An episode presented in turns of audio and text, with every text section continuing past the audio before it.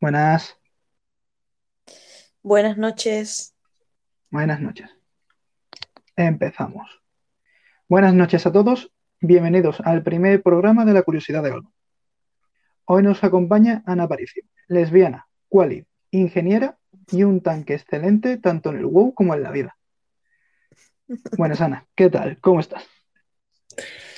Pues muy bien, un poco cansada del fin de semana, pero bien, bien, la verdad. ¿Y tú qué tal? Vamos a mitad de, vamos a mitad de fin de, ¿eh? Ya, bueno, un poco más de la mitad.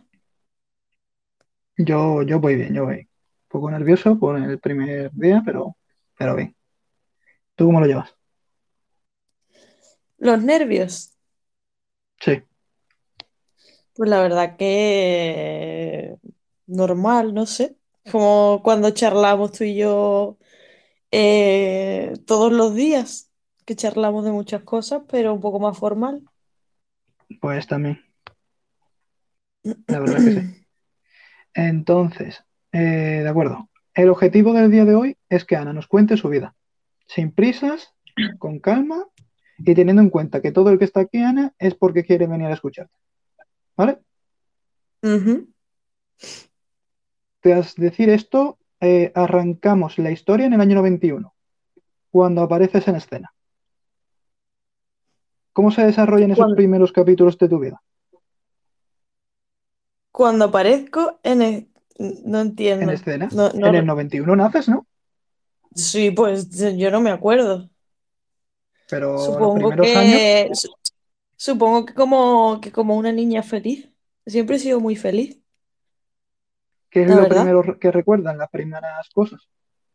Las primeras cosas que recuerdo, pues Sí, en la infancia, mm, diría que el 90% de, de mis recuerdos son con mi abuela, que ha sido, bueno, una figura bastante importante en mi vida, la verdad.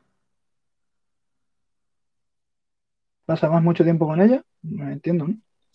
Sí, porque mis padres trabajaban y, y trabajaban muchas horas. Mi madre trabajaba cuidando a, a niños con síndrome Down y mi padre trabajaba en la construcción de barcos, que es muy común aquí en, en Cádiz. Y bueno, pues mm, mi madre es la pequeña de, de todos sus hermanos y mi abuela se, se vino a vivir con nosotros y se quedaba mucho cuidándome. Y ya después pues me puse, me puse enferma, tuve, tuve un cáncer, un neuroblastoma y, y tuvimos que trasladarnos a, a Sevilla. Entonces mi abuela pues eh, le daba mucho apoyo a mis padres en, en lo que era pues las horas de cuidado y en lo que ellos no estaban. Vale. Así El que tema del prácticamente cáncer, sí. ¿cómo se desarrolló? Eh, ¿te llevó mucho tiempo recuperarte? Eh, El tema, siempre he sido, mm, siempre he sido una niña muy pupitas, la verdad, o sea, pupita en el sentido de, no de quejica, porque yo siempre he sido muy traviesa y me he caído y me, me he subido y me, siempre he tenido la- las rodillas hechas abajo, ¿no? Como se dice aquí. sí, Eh, pero he tenido muchas cosas de pequeña, he tenido problemas en los pies, el cáncer, he tenido un montón de cosas. Entonces, ¿cómo se desarrolla? Pues yo fui una... ¿Cómo cómo se desarrolla? ¿Te refieres a cómo me lo descubren? Sé cómo te lo descubren, cuánto tiempo te lleva a curarte. eh, eso impacta en, claro, según cuánto tiempo eh, te dure ese proceso de curarte, impacta también en tema de instituto o colegios. Tampoco, ¿a qué Mm. edad me has dicho que era? ¿Que se te de- Yo empecé un año más tarde, a mí me influyó en, en- porque empecé un año más tarde de parvulito. Yo aprendí a leer, a mí me enseñó a leer mi madre en un verano. Ujú. Entonces, ah, ¿Qué pero en sonado algo, eh? ¿que ha sonado Perdona, algo? pero sí, aquí ha sonado algo, creo. No sé si... Bueno. A mí no me suena nada. Eh, entonces empiezas más tarde, pero en realidad no te afecta, ¿no? Porque si es parvulitos, eh, entras en primaria igual que el resto de niños. Bueno, mm, sí, sí, se podría decir que realmente en mi avance académico no, no tuvo mucha repercusión, la verdad. Y en el tema académico, ¿cómo eras? ¿Eras buen estudiante, mal estudiante? Bueno, ¿vamos a saltar al- a, ese tema o, o continuamos con, con cómo me descubrieron? Como tú quieras. Yo voy enlazando. Vale, pues mm, sí, siempre he sido, siempre he sido buena estudiante, no, no me, la enfermedad no, no me afectó a eso. Siempre he sido una niña muy sociable y con muy buenas notas, nunca he tenido problemas en, en, en ese sentido, la verdad. Salvo ya de adolescente, que tuve, bueno, una época un poco rebelde, porque estaba descubriendo mi sexualidad, eh, estaba descubriendo, bueno, un poco a respetarme, o sea, a que los demás me respetaran, a hacerme respetar y, y a marcar mm, ciertos, eh, ciertos aspectos de mi, de mi personalidad, ¿no? Pero salvo eso, no, no- nunca he tenido problemas en ese sentido. Y volvemos con el tema del cáncer, como decía. ¿Cómo sea, cómo fue ese proceso? ¿Te llevó Bueno, mucho tiempo? Yo, mm, yo lo que recuerdo son como pinceladas, ¿no? Pequeños, pequeños destellos en, en- en mi pasado, porque yo era muy pequeña, yo tenía, tenía menos de tres años y me llevaron a una revisión. Aquí hay una historia muy curiosa que después me gustaría hablarla, que no, no, no, no me he acordado hasta ahora. Bueno, mi madre me llevó a una revisión médica, la típica revisión que llevan a los niños para mirarle todo en general. Y yo tenía la barriga muy, muy hinchada. Tenía la barriga muy hinchada y el médico vio ahí algo raro. Empezó a tocarme y vio un cuerpo extraño. Y me mandaron corriendo al hospital. Eh, yo era la princesita de mi madre, o sea, yo era, mm, para mi madre era lo más. Y mi madre cuando me dijeron, o sea, cuando le dijeron a ella que tenía, que tenía un neuroblastoma, que es un tipo de cáncer infantil, eh, se le cayó el mundo encima. Yo obviamente no tengo conciencia de eso porque era una, no, mi, mi cerebro todavía no estaba formado, o sea, yo era, era una niña, no, no tengo recuerdos. Pero sí que recuerdo que ya a partir de ahí, pues, lo- en- entre eso y lo que me cuenta mi madre, las piezas, eh, había tres destinos. Uno era Madrid, otro era Sevilla, el Hospital de Virgen del Rocío, que es muy famoso, tratando a niños con cáncer. Y, el otro no me acuerdo, creo que era en Andalucía también, pero no recuerdo si era Huelva o Málaga, no me acuerdo, la verdad. Y al final pues me destinaron a Sevilla y yo estuve un año y medio ingresada en Sevilla con quimioterapia. Y recuerdo, tengo pequeños destellos, mi abuela siempre estaba, eh, en la UCI, eh, en la puerta, o sea, en la UCI hay una puerta y hay un pequeño cristal en la parte superior sí, que es por donde tú puedes ver a la gente, porque tú en la UCI estás completamente aislados, o sea, aislado, perdón. Y mi abuela se ponía en, es- en ese cristal y me enseñaba, tú sabes, es- los muñecos estos que tú como que los regabas y les crecía como el pelo, que eran como sí, gremlins, sí, pues sí, eso me lo ponía mi abuela en la puerta y se ponía a hacerme eh, carantoñas desde la puerta para que yo me riera, ¿no? Y no me asustara, no estuviera asustada a un niño lleno de cables en una habitación aislada, pues eh, claro, pasa miedo. Y esos son los, los recuerdos que yo tengo, la- las enfermeras preguntarme eh, dónde quería el gotero, en qué mano, porque era una sala redonda, circular, y todos los días tú ibas a esa sala, tenías tu, tu sillón asignado y venía una enfermera, eh, una por un lado en el sentido de las agujas de reloj y, otro, y otra en el otro sentido y te iban poniendo, y le van poniendo a los niños los goteros. Y yo para mí era como el cole y eso estaba lleno de niños completamente sin pelo, sin pestañas, yo no, no teníamos nada de pelo.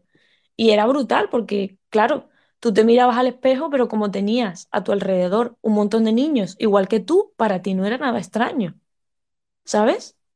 claro. Sin embargo, tú, eh, yo, yo después, años más tarde, pues he hecho voluntariado allí, sube un tiempo, y es bastante impactante, ¿sabes? Pero tú ves que entre ellos no, no sé, como que es algo normal. Claro, entre ellos pues se ven todos iguales y dicen, Mm, pues bueno, pues vale, pero tú desde fuera pues lo ves distinto, te impacta. sí, sí. Sí, sí. También recuerdo a un chico, eh, era mayor que yo, tendría, no sé si tenía eh, 7, 8 años. Y, y el niño era, tenía cáncer en, en el, en el cerebro y murió. Eh, sí, eso fue, eso fue, es- esa imagen sí que la tengo, su madre gritando allí, sí, sí. Claro, es que los que estabais allí pues quieras que no tienes que tener la... Eso es niños, no, no sabéis Claro, realmente exactamente sí. lo que Mi pasa. madre, mi madre yo recuerdo que, mm, bueno, recuerdo, ella me cuenta que ella entró allí llorando mucho, lloraba, lloraba, lloraba, lloraba, lloraba.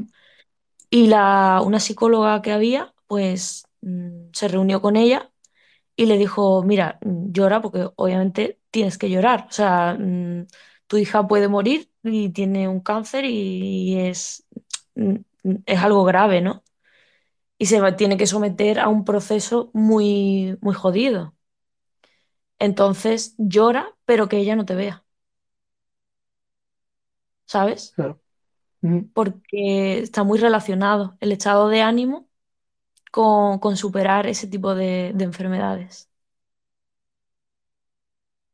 Pues entonces, lo que decíamos del arranque de, de vida, eh, los primeros capítulos han sido primeros capítulos durillos, ¿no?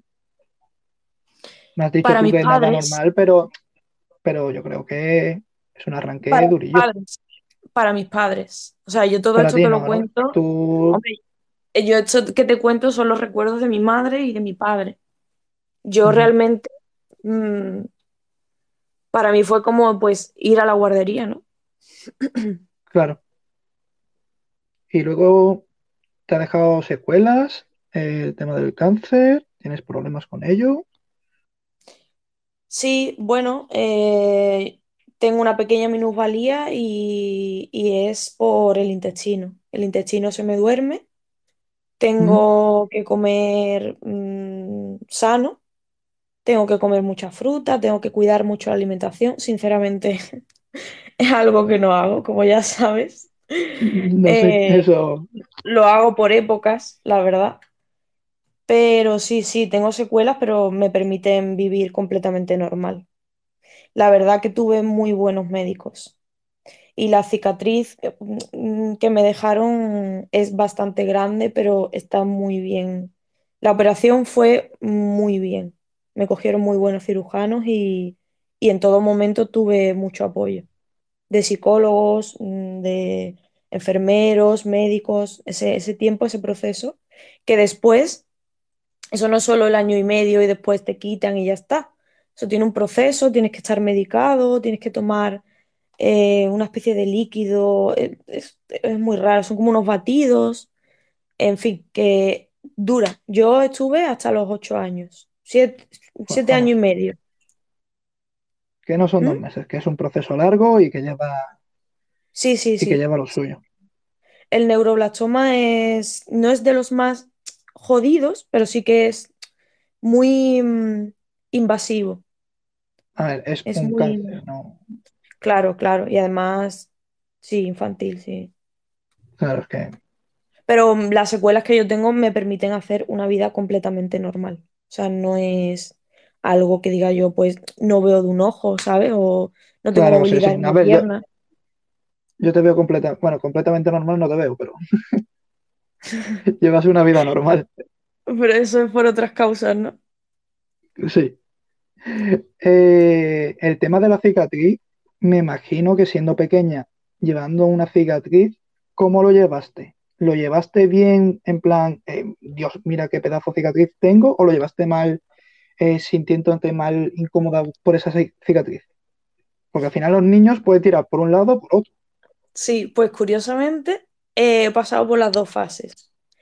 Cuando yo era pequeña, era un- yo siempre he sido muy trasto, ¿vale? Muy buena, pero muy trasto.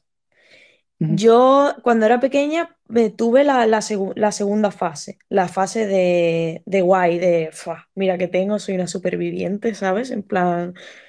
Y, y le decía a mis amigos en el cole, pues mira, no sé cuánto, tal, y me- los niños me decían, Dios, que tú que estás operada, no sé qué, que te ibas a morir, ¿sabes? Y era como, sí, Mm, sí, pues mira lo que yo tengo aquí, no sé qué. Y tenía un tarrito, mi madre guardó, mi madre sus cosas, ¿vale? Son cosas de mi madre. Guardó en un tarrito, yo tenía, yo tuve 42 grapas en el, era, no era una cicatriz, o sea, era con grapas, ¿vale? sí. Y mi madre las guardó en un tarro, eso se limpia tal y te lo dan. Y yo las llevaba, se, la- se las quitaba, yo sabía el cajón en las que, la- las que tenía mi madre guardadas y se las robaba, las echaba en la mochila del colegio y, la- y decía, mira, porque 42 grapas hay aquí, no sé qué, y los niños, claro, alucinaban, wow, no sé qué. Y después, en la adolescencia, cuando ya te desarrollas, te empiezas a ir a la playa con tus amigas, el bikini y tal, ya ahí lo pasé fatal. Y ahí lo pasé fatal y me recuerdo una vez que estaba en la playa con, con mi madre y vino una, una señora, era de mediana edad, la recuerdo muy bien, además su cara y todo, ¿eh? El momento lo recuerdo súper, súper bien. Y le preguntó a mi madre que, que, qué me había pasado, que si yo estaba malita, que si no sé qué. Y a mí siempre me ha dado mm, mucha rabia el, el, el, el, victimismo, ¿sabes? El, ay, pobrecita, no sé La cuánto. señora que tengo una cicatriz que no Claro, eh, y, y eso, y bueno, como siempre he sido muy pupitas, pues siempre me ha dado mu- mucha rabia. Yo siempre he querido ser, no, no, yo soy una vikinga, yo soy fuerte, yo no pasa nada, ¿sabes? Entonces, ese momento me marcó mucho. Y bueno, y ya después, pues lo típico de mm, eh, el cuerpo de tus amigas es completamente liso, normal, no sé qué, tú tienes ahí, además de la cicatriz grande que tengo, tengo otras dos y tengo la, la marca de, de la biopsia, tengo, tengo la barriga bien marcada. Y al sol y en bikini, y, y sí, sí. Y ahí fue, y ya ahora digamos que es neutro, es algo que me va dando más igual. Aunque sí que con relaciones sexuales y eso sí que sí que me sigue dando da un poco poco de... de, de corte, ¿no? Sí, sí, sí. Nunca he tenido problemas, nunca, jamás. Nadie me ha dicho que asco, que feo. Solo una chica una vez me dijo que le daba un poco de, de repelús, pero siempre es un Sí. tema como muy, muy... eh, Y no notas nada, y si te toco aquí, sí, sí notas, y si toco más allá, ¿sabes? Y no sé. Pero es complicado, sí. Parece una tontería, pero sí es algo que, que afecta. No es algo que afecta, siendo pequeño. Yo creo que ya la, la parte final esta que dices es como que vuelve la niña pequeña en la que le da igual todo y dice, mira, qué pedazo de cicatriz tengo.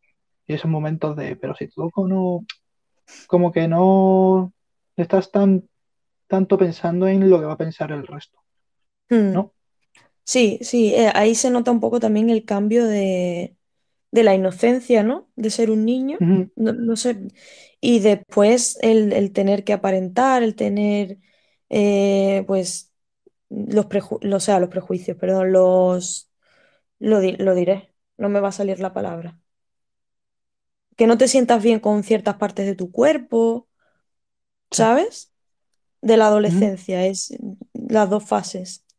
Claro, y después la Yo me habría quedado la primera. mira, mira, tenemos una pregunta. Vamos a aprovechar y le damos. ¡Tacos de caca!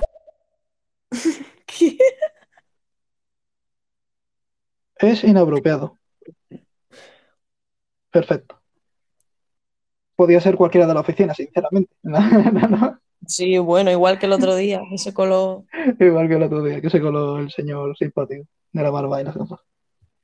Y bueno, esa parte de, del cáncer y cómo se ha ido desarrollando, yo creo que ya lo tenemos más o menos. Y hay una cosa que me has dicho antes, cuando estabas hablando del tema de ir creciendo, y me has dicho que en la adolescencia es cuando te empiezas a plantear el tema de eh, ser lesbiana, ¿no? ¿En la adolescencia o Mm. antes? Yo, yo siempre digo que, que yo creo que siempre he sido lesbiana, o sea, que no... Claro, sí, Siempre ver, mi siempre, cole... siempre has sido, ¿no? Pero ¿en qué punto dices tú, hostia, soy lesbiana?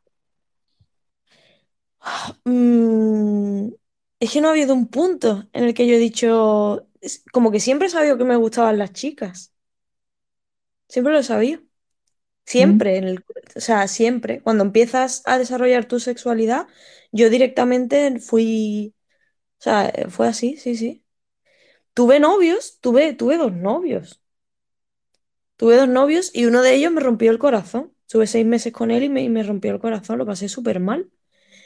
Pero yo no lo veía como un novio, o sea, yo lo veía realmente pues como un amigo. Era mi mejor amigo. Fue la ¿Mm? primera persona con la que Nacho, no me estará escuchando, pero hola. Fue la primera persona, fue, el que me introdujo a los videojuegos y a los MMORPGs. Fue él, que empecé por el. Ragnarok Online ¿Mm?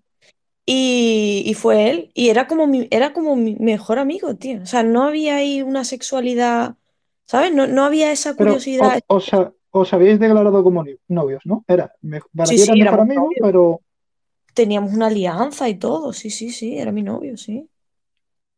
joder, De mi, mi perra, mi perra lleva, mi perra se llama Tosca Sí, por, por, su perra. Él tenía una joder, perra eso no lo sabía que... ¿El qué? Que eso no lo sabía yo.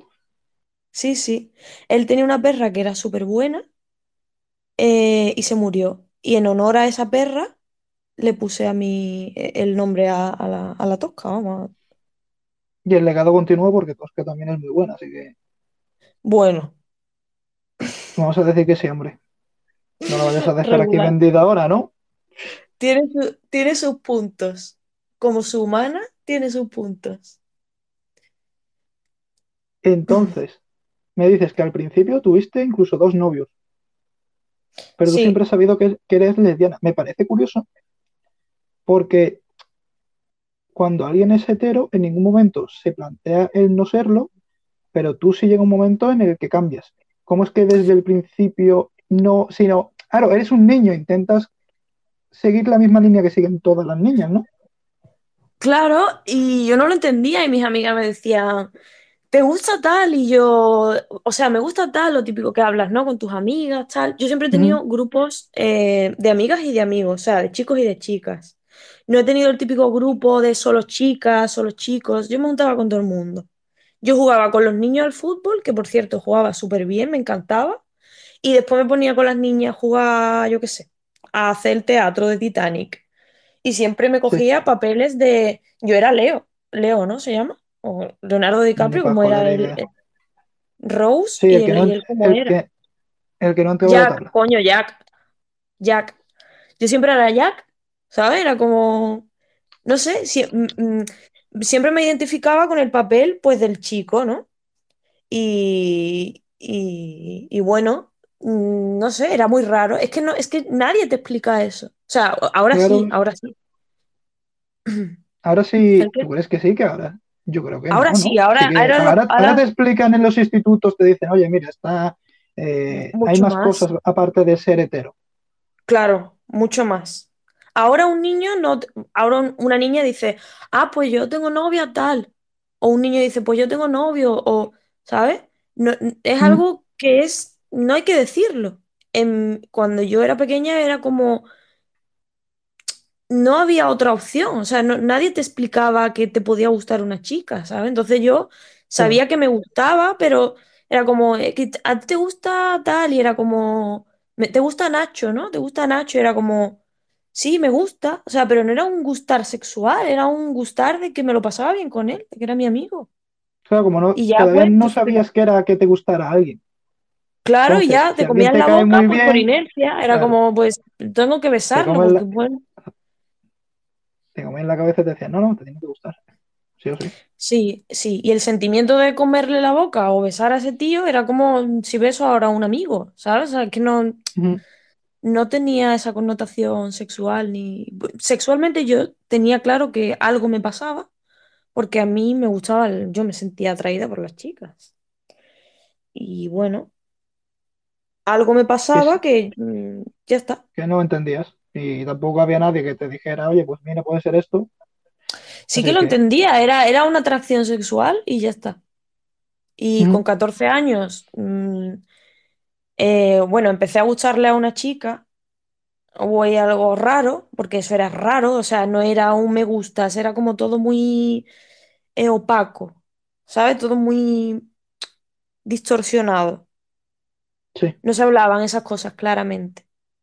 Entonces, eh, ella me dijo que yo le gustaba y tal, y a mí también me empezó a gustar ella. Y yo me, le di muchas vueltas en la cabeza, en plan de, "Uf, ahora es el momento, ¿sabes? O sea, te está gustando esta persona, ahora es el momento. Era como algo que, que siempre había tenido en mi mente que se estaba materializando, se estaba haciendo realidad, y ahí me cagué. Fue como, hostia, ¿sabes? Que yo también puedo gustarle a alguien. Y entonces se lo dije, pasó un montón de tiempo y se lo dije. Y ella empezó a salir con, con un chico de la clase y tal. Y ya yo aproveché ese tirón para contárselo a mi madre, porque me, me sentía súper mal. O sea, me, fue mi primer desamor. Y, y me sentía súper mal y se lo conté a mi madre. Mi madre se lo tomó muy mal al principio, fatal. Tienes que ir al psicólogo porque no sé qué. Y yo pensaba en, en cuando se lo dijera a mi padre y yo pensaba, digo, me van a echar de mi casa. O sea, yo decía, Dios. Y cuando se lo conté a mi padre, pues me dijo, ¿te crees que ya no lo sabía? Me da exactamente igual. Y a día de hoy, pues yo creo que son, que si les traigo a un chico, eh, lo echan de mi casa. Como no, no, aquí solo chicas. claro. Ahora no me cambies eh, Claro, ahora no me líes. No. Pero el punto ese, claro, es que lo que has dicho ahora de cuando se lo dices a, se lo dices a tus padres, eh, es algo que normalmente se suele hablar, pero siempre te lo pintan en, de forma externa como el concepto este de salir del armario, que en realidad esto ya está más antiguo que todo, pero te lo pintan ahí como mm, el chaval ahí o la chavala nerviosa por tener que comunicarse, pero en realidad son, no es tanto los nervios, sino el miedo de eh, lo que has dicho El- tú de, ¿y si no me quieren y me echan de casa? Claro, el concepto de salir del armario, más que antiguo, es algo muy doloroso. Porque es algo, eh, para mí, eh, la homosexualidad, la bisexualidad, lo que sea, la sexualidad que sea, la orientación que tengas, Para mí es como si tienes los ojos verdes o marrones o tienes un lunar en el sobaco, ¿sabes? O sea, no, Claro, no es algo que tú tengas que explicar. O sea, mira, te voy a explicar el por qué tengo los ojos verdes. ¿Cómo explicas eso, tío? Ya, ya para la persona, ya empezar tú a, a pensar el discurso que vas a dar para explicar algo que es que, ¿cómo- es que no tienes que explicar eso. ¿Sabes? Y ya es muy claro, fuerte tener que explicarlo y muy doloroso porque sabes que hay gente que eso, o sea, que tú seas feliz o que puedas sentir amor, le va a sentar mal, porque es un amor que ellos no entienden. Entonces tú tienes que explicarlo. mm. Incluso es algo que causa repulsión. O sea, yo he estado, yo he estado con, con algunas parejas, me han pasado mil cosas, ¿no?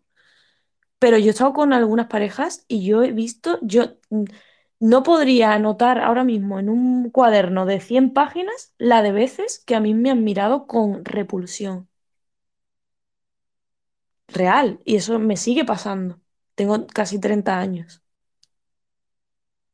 En Andalucía, en Londres, en Disneyland París, en, to- en todos los lugares que yo he ido, al menos una persona me ha mirado con repulsión. Entonces. ¿Cómo explicas tú? ¿Cómo, cómo, cómo explicas tú a una persona que, que no debe darle asco eso, ¿no? Que no debe darle... Claro, en plan, señor, eh, eh, sí, soy rubio, ¿por qué me miras así? ¿No? Es eso. Claro, eh, claro, claro. O soy negro, ¿por qué me miras así? pues soy negro, ¿por qué me miras así? Es como, es que no, te- Esto no es- sé. he salido así, esto no tiene más vuelta de hoja, no, por mucho que me mires, no voy a cambiar. Sí, entonces el salir del armario, más que un concepto antiguo, es un concepto muy doloroso. Muy doloroso. Y no solo tienes que salir del armario tú, con tus padres, sino que tienes que salir del armario con tus amigos. Gente que te deja de hablar. Yo he tenido una, un- amigas en el instituto, bueno, amigas, las Mm, típicas conocidas. Yo era la popu de la clase. Yo iba allí en moto y era como yo era la guay. ¿Sabes? Y ahora como tú le explicas a esas personas que te consideran como guay, ¿Cómo, cómo quitas tú el papel de que me gustan las chicas? Yo tenía amigas que me dijeron, tres chicas, que me dijeron, mira Ana, que no queremos ser más tu amiga porque es que eh, te vamos a gustar y no queremos que, que sientas eso por nosotras. Pero las tres en coro, ¿eh? Y fue como, ¿cómo? y ya está, ¿no? O sea, sí, Vamos sí, a dejarlo que, que somos que un caramelito y no queremos raro, tentarte, ¿no? Claro, eres un bicho raro y no queremos, mm, no queremos que nos hagas sentir incómodas, ¿sabes? Y no sé. Bueno, pues mira, al final, como digo, es gente que te quitas de en medio y que Sí, te y ahorras, gente ¿no? que a los años te encuentras y te ríes porque, em, bueno, la moda, ¿no? De antes era muy mal visto y ahora es como, guau, bisexual, lesbiano, qué guay eres. Antes te rapabas la cabeza y eras un bicho raro. Y ahora, bueno, ahora no, ahora no, ¿vale? Te digo, cuando yo tenía ya Mm, 20 años, era como, guau, qué guay. Una tía rapada, no sé qué, se puso de moda. Pues la bisexualidad, oh, una tía bisexual, qué guay. Y antes era como, qué asco, ¿sabes? Eh, hubo un cambio ahí bastante, bastante ridículo, pero bueno. Y tú ahí sentado y diciendo, ahora, pues sí es lo mismo que hace 10 años, porque ahora me veis de otra forma, ¿no? Sí, sí. Eh, mira, tenemos un audio, a ver si esta vez es un au- audio normal. Le doy. Hola compis, me gustaría que me contarais alguna anécdota que hayáis tenido con alguna pareja, algún amigo así, una anécdota curiosa o rara que hayáis tenido. Saludos. El Kevin. Hola, Kevin. Hola, Kevin. Una anécdota graciosa y curiosa. Arranca tú, Ana, porque yo Una o anécdota graciosa o curiosa. Uf, es que vivió muchas cosas. Pero es que no sé si se refiere a algo relacionado con que me hayan dicho algo por la calle, no sé qué, o que no sé. O con tu propia pareja que te ha pasado algo que digas tú, vamos a ver, ¿qué haces? ¿Qué, de qué estás diciendo, no? No, pero eso no es gracioso. Entiendo que, que quiere saber algo como va a reírse, ¿no? No sé. No lo sé. Kevin, vuelve a mandarnos otro audio y, y nos confirmas. Y concretas un poco más. Un poquito. Eh, entonces, íbamos por eso. Eh, sales. Ah, mira, coño, qué rápido. Hola, Galván, ¿tú puedes contar la anécdota de cuando casi dejas a tu abuela manca? ¿Qué anécdota es esa? No, eh, hoy es el día de Ana. ¿Por qué me metéis a mí? No, eso Oye, día. día de los dos. Hoy es el día de los dos. Eh, a ver, no es una anécdota, es simplemente que le pillé la mano el día de su cumpleaños porque cerré la puerta de- del coche y le pillé la mano. Y sinceramente me sentí fatal, porque eh, no era mi, no era mi abuela, era mi bisabuela, una señora con 90 años, y cerré yo de un portazo. No te rías, porque yo en ese momento me sentí muy mal. Ya, pero sí. Sí que me puedo imaginar tu cara, tío. No, sí, mi cara era en plan de Dios, soy un ser horrible de persona. Y fue eso, cerré la puerta de un portazo y momento en el que me giro y me veo a ella con la mano ahí en plan de, oh Dios mío, ¿qué acabo de hacer? Y eso es, lo que pasa es que a Isra le gusta sacar aquí estos momentos de... que Isra es un cabrón, ya está, no tiene más. Vamos a darle a ver si es Kevin. Galván, ¿puedes contar cuando te abandoné el Project Zomboy?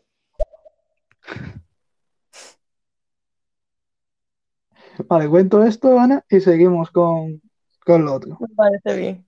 Yo, yo creo que esto te lo he contado, ¿no? Aquí jugando Sí, sí, sí, me lo ha contado, me lo ha contado Adri, me lo ha contado hasta Javi, me lo ha Lo, contado. lo- lo tiene que saber media oficina, porque fue una tra- traición impresionante. Jugando en el juego, el juego va, para quien no lo sepa, es un juego en 2,5D, en el que tú sobrevives en un apocalipsis zombie. Entonces, Adri, eh, en mitad del apocalipsis, eh, hubo una tormenta y había muchos zombies en la zona. Y a Adri no se le ocurre otra cosa mejor que hacer que irse a la esquina del pueblo y decir que yo voy a disparar y así todos los zombies vienen para acá y nos lo quitamos de en medio. Y yo, bueno, vale, de acuerdo. Momento en el que dispara, en el bosque de al lado empiezan a salir cientos y cientos de zombies. Ante esto, Adri y otro chaval que estaba jugando con nosotros pillaron un coche, vinieron a recogerme a mí y cuando, claro, vinieron a recogerme a mí y con el ruido todos los zombies se iban acercando al coche. Y cuando me fui a subir, Adri había cargado el coche con cosas y yo no me podía subir en los asientos traseros. Lo intenté, dije, no me puedo subir. Y dijeron, y dijo Adri, bueno, después venimos a por ti. Nos vamos. Arrancaron y me dejaron mientras iba apareciendo la niebla, rodeado de zombies, y me abandonaron. Conseguí escaparme y mientras yo estaba escondido en una casa, coge a Adri y le escucho decir, bueno, tío, vamos a ir buscando ya una zona nueva, por donde vivir aquí arriba, en el norte. Eh, mira, aquí hay una granjita, no sé qué, no sé cuánto. Yo, eh, ¿vais a venir a por mí? Sí, sí, sí. Nunca más volvimos a jugar. Esa es la experiencia de Adri jugando al Project Zomboy. Me traicionó, me abandonó, fue durísimo, la verdad. Porque no te sabías bien las reglas y las instrucciones del juego, Galván. Eso, eso, no, la Muy culpa es estilo. mía. Mi estilo Adri, o sea, no, no sé de qué te Muy estilo. Adri. Y, y me mató, ¿eh? Y me mató. Una vez, la primera vez que jugamos. Pero él sobrevivió seguro. Es más, siempre. estoy segura que él continuó la partida en, Ah. en solitario. Estoy segura. Adri, si es necesario, eh, mata a todo el grupo para sobrevivir él. Hombre, por supuesto. Porque su objetivo es la victoria. Y da igual si es una, victoria colectiva o individual. Él lo que quiere es ganar. Y la primera partida, por ejemplo, eh, me infecté. Y la orden de Adri fue: empieza a caminar en esa dirección y te vas llevando todos los zombies. Y yo, pero, a ver, todavía me queda tiempo hasta morirme. Me da igual, empieza a caminar en esa dirección. Y me dejó. Fui un cebo. Me trató como un cebo.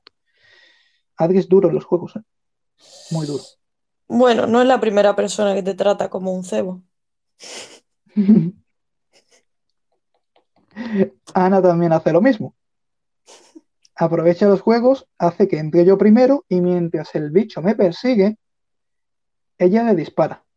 Y grita. Pero eso lo hace y grita. Eso, es que es lo mejor. Yo estoy corriendo porque el bicho me persigue a mí, no a ella, ¿eh? a mí, y ella disparándole detrás, pero ella va gritando asustada. Que es como, me está siguiendo a mí, ¿qué haces? Pero no, ella tiene que gritar y se enfada Es y grita por y- ti, es que soy muy empática. Sufre, sí, sufre, sufre por mí, hasta que se da la vuelta y empieza a gritar. ¡Ayúdame, hacer eres tonto! Hemos perdido por tu culpa. Han perdido por tu culpa, me dice. Y yo, hombre, teniendo en cuenta que mi función era hacer de cebo, mm, ¿qué más quiere que haga? A ver, vamos a darle al siguiente. Y ahora seguimos con el tema.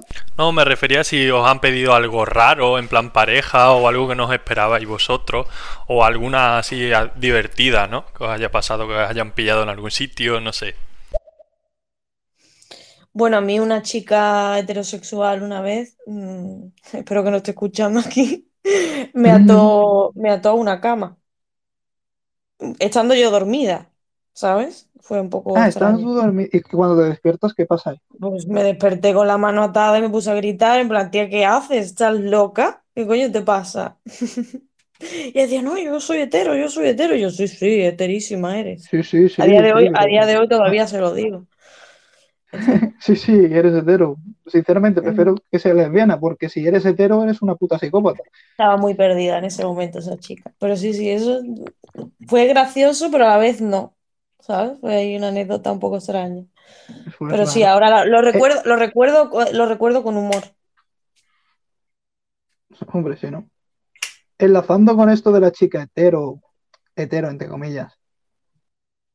Ahora, como has dicho tú antes, eh, ha llegado un punto en el que como que se ha puesto de moda el ser bisexual. Sí, sí, un poco, sí. Y, y tú te has topado con gente que has dicho, mira, A ver, yo no creo que de moda, sino que es algo que... A ver, yo creo que todo el mundo es bisexual y me incluyo. Lo que pasa que en mi mente pues está en ese... Yo soy, tengo una mente muy cuadriculada y todo lo que tengo que tener encajado y controlado. Entonces, claro, yo creo que todo el, todo el mundo es bisexual.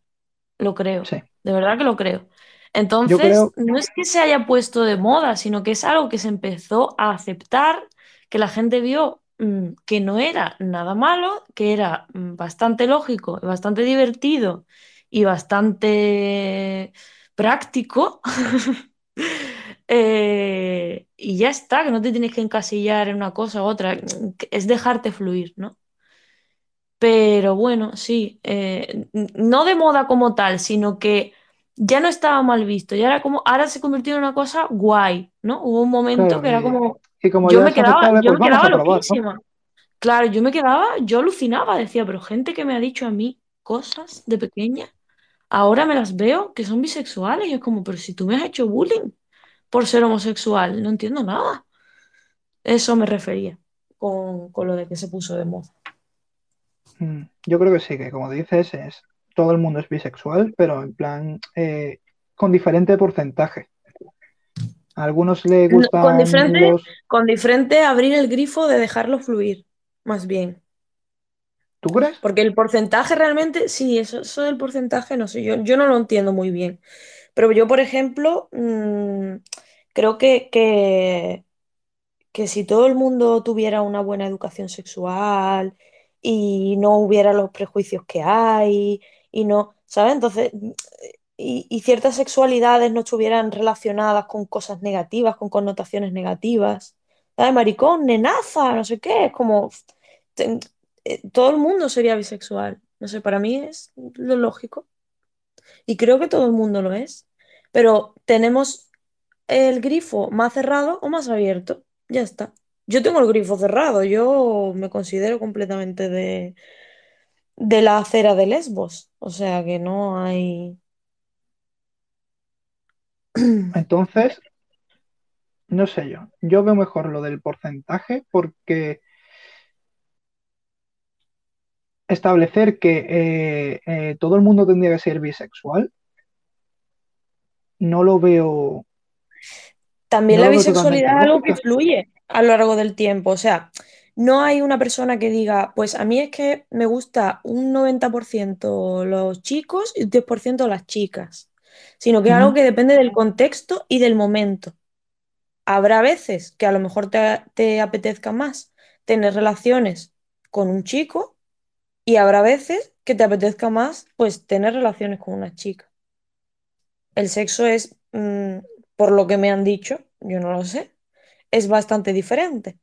Así que depende del contexto, del momento, pues a lo mejor te apetece esto, a lo mejor te apetece más lo otro, pero es algo que va cambiando, yo creo, ¿eh? Va fluyendo a lo largo del, del tiempo.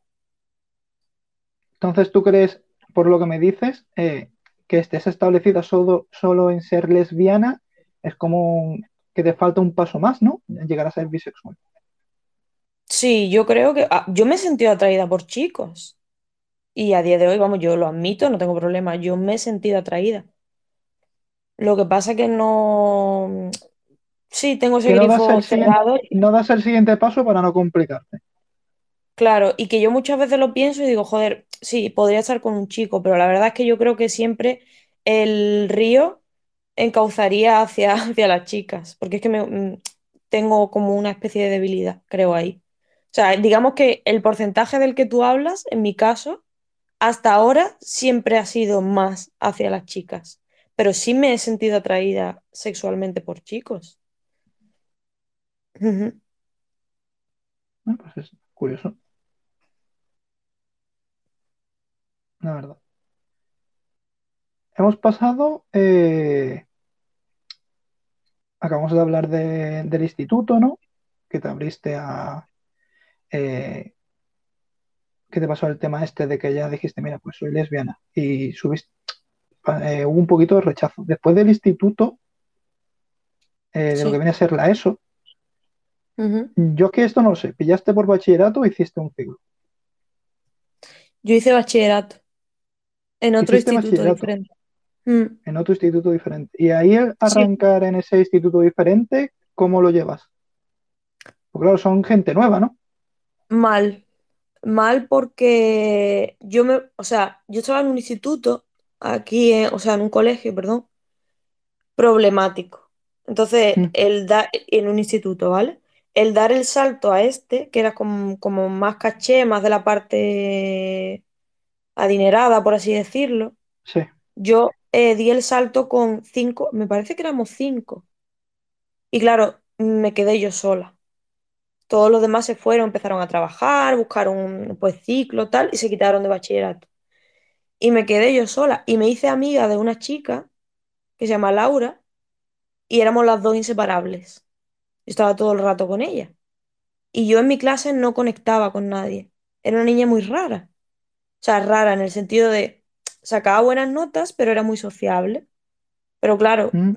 mm, era una clase un poco de, no sé, no, yo no compartía Eran clases gustos. de, de gente que ya estaban formados los grupos, ¿no? Y como que cuesta más, si Sí, estás sola que te no, cuesta más entrar en grupo, ¿no? sí, que yo era, tuve mi época también gótica, ¿sabes? Mi época de heavy, gótica, no sé qué, tuve ahí oscurilla y mi clase pues éramos Laura y yo, no había nadie más.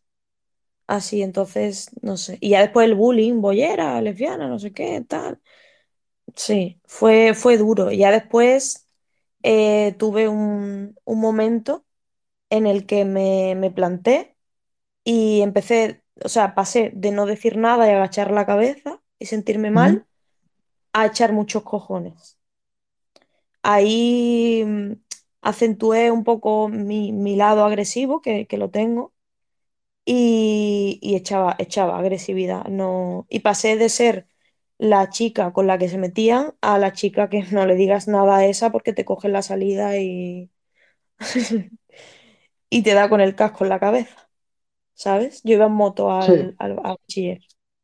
es que mm, si de buenas no, no funcionamos, pues vamos de malas, ¿no? Porque al final, total, mientras Sí, no te sí, coman a ti, Mm, tampoco, tampoco agradezco eso, o sea, quiero decir, a ver, tampoco preferido que fuera todo bien, que no te tuvieras que poner ese- en ese modo, ¿no? Que, Claro, me creo que es una de las soluciones, pero te, te genera problemas también eso, ¿eh? Em, Yo he tenido problemas ya de más mayor de, de el punto de agresividad, de decir tú, hostia, mm, me estoy metiendo quizás en unas peleas y en unos sitios que no, ¿sabes? Que tengo que controlar, Mm. que, que me estoy pasando un poco. Y aprendes a defender. del... Perdón. Sí, ah, no sé, perdón, tú. El, claro, aprendes a defenderte, pero ya tienes como una actitud más eh, a la defensiva, ¿no? Por así decirlo. Estás como ahí todo, espera- todo el rato esperando a ver si te atacan. Exacto, Y es exacto. culpa de eso. Eso es. Eso es. Y ya a lo No, mejor. si alguien te mira mal porque le caes mal, ya dices tú, no, no, no le caigo mal, me está mirando mal porque soy boyero. claro, Sí, eso me pasa. Yo te digo y me dices, este me, me está mirando mal por ser y yo. Vamos a ver ahora. ¿qué más da el- ¿Cómo va a haber alguien pensando en eso justo? Claro, yo también Sí, es porque que yo no como lo se ha repetido porque, tanto, claro, ah, tú ves que la, la has vivido tanto que ya dices, mira, pues si de las 10 veces 9 nueve han sido esta, pues la número 11 pues vamos a decir que va a volver a ser lo mismo, que es lo a lo que tiende, ¿no? La mm, estadística. Y yo como no lo he vivido, pues me parece absurdo que sea eso. Pero bueno, si te paras a pensar lo, a lo que has vivido, pues tiene sentido que, que desconfíes, porque al final mejor prevenir que curar. pues sí. Pero no se puede, no se puede estar. Llega un punto en el que dices, tengo que, te tengo que curar esto, tengo que cerrar esta herida, porque es, Mm. es muy agotador. O sea, y ya no, no tiene sentido. Ya, aunque haya muchas cosas y muchas bromas o muchos prejuicios todavía y demás, no, no es tanto como antes. O sea, no, yo no, yo no he vuelto a tener problemas en el entorno del trabajo y demás. Yo no he vuelto a tener, o sea, sí alguna que otra vivencia, pero no como en el instituto. Y el no es tanto como antes, ¿tú crees que, que es porque la gente ha madurado o porque la Por la sociedad ha avanzado? por la educación, por la educación, por todo el movimiento LGTBI, o sea, muchas cosas, sí. Ha habido avance, por supuesto. Yo, yo siento mucho avance. Hablando con los sobrinos de mi expareja, era una locura. O sea, los niños eh, decían, oye, no, no digas maricón, es gay. ¿Sabes? Cosas así que tú decías, Dios, ¿dónde ha estado esto cuando yo era pequeña? ¿Sabes? Mm, Ojalá. Bueno, pues está bien. Vamos a, vamos a ir poniendo los audios que se acumulan. Y hola, buenas. Quería preguntaros si alguna vez os habéis fumado un porro. Pues hace más o menos mm, cuatro horas me he fumado el último canuto. Para venir De tranquila, ¿no? es bastante bueno. Sí, sí. Me ha salido Yo no, bastante bonito. Los porros me, me- los porros me salen bonitos.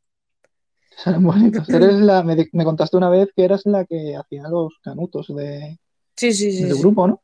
En la que los lía, sí. eh, la experta. Me tienen esclavizada. Sí, sí. Me salen como si fueran cigarrillos industriales. No me hago los típicos estos trompeteros que salen en las imágenes, ¿sabes? La- el típico porro trompetero, Sí, no, sí, eso, que eso mo- no es modo cono de churrón, ¿no? Claro, yo fumo porro, pero yo fumo en plan, en plan pijita, en plan pijita. Claro, estilo, tú mantienes ahí el concepto de cuá. Sí, sí, sí, exacto, exacto. Sin defectos. Yo por mi parte, pues nunca he fumado, que no puedo decir ahí nada más. Vamos a dar lo siguiente. Yo creo que em, a raíz de lo que estabais hablando del bullying y tal, yo creo que ya llega un punto en el que dices, eh, es que ya me la suda todo porque me han, me han puteado por tantos lados que ya dices, mm, Ya dices, "Mm, pues me la pena, sinceramente, ¿no? Me imagino que es lo que querría decir, que se la habrá cortado. Sí, Te me has dicho sí. tantas veces lesbiana, pues dicen, "Pues, lesbiana no, Eso es como cuando te estás tatuando. Exacto. Eso es como cuando te estás tatuando y al principio es súper doloroso, súper incómodo y cuando llevas 15 minutos que está ahí la agujita dándote en el mismo sitio, dejas de sentirlo. O sea, sientes, Te sabes que, sabes, sabes que eso se está ahí pinchando y te está haciendo daño, Mm, pero es como lo sobrellevo. Y es muy duro eso. ¿eh? Es muy fuerte, tío. Es muy fuerte. Y no solo por la Es, es homosexualidad o muy eh, por el triste. bullying El tener que, el tener que acostumbrarte a eso es muy triste. El tener que decir, mira, Mm, sinceramente, ya me da igual, no van a cambiar, me aguanto, le quito toda la importancia, aunque la tiene y no debería, pero me facilita la vida el pasar del tema, ¿no?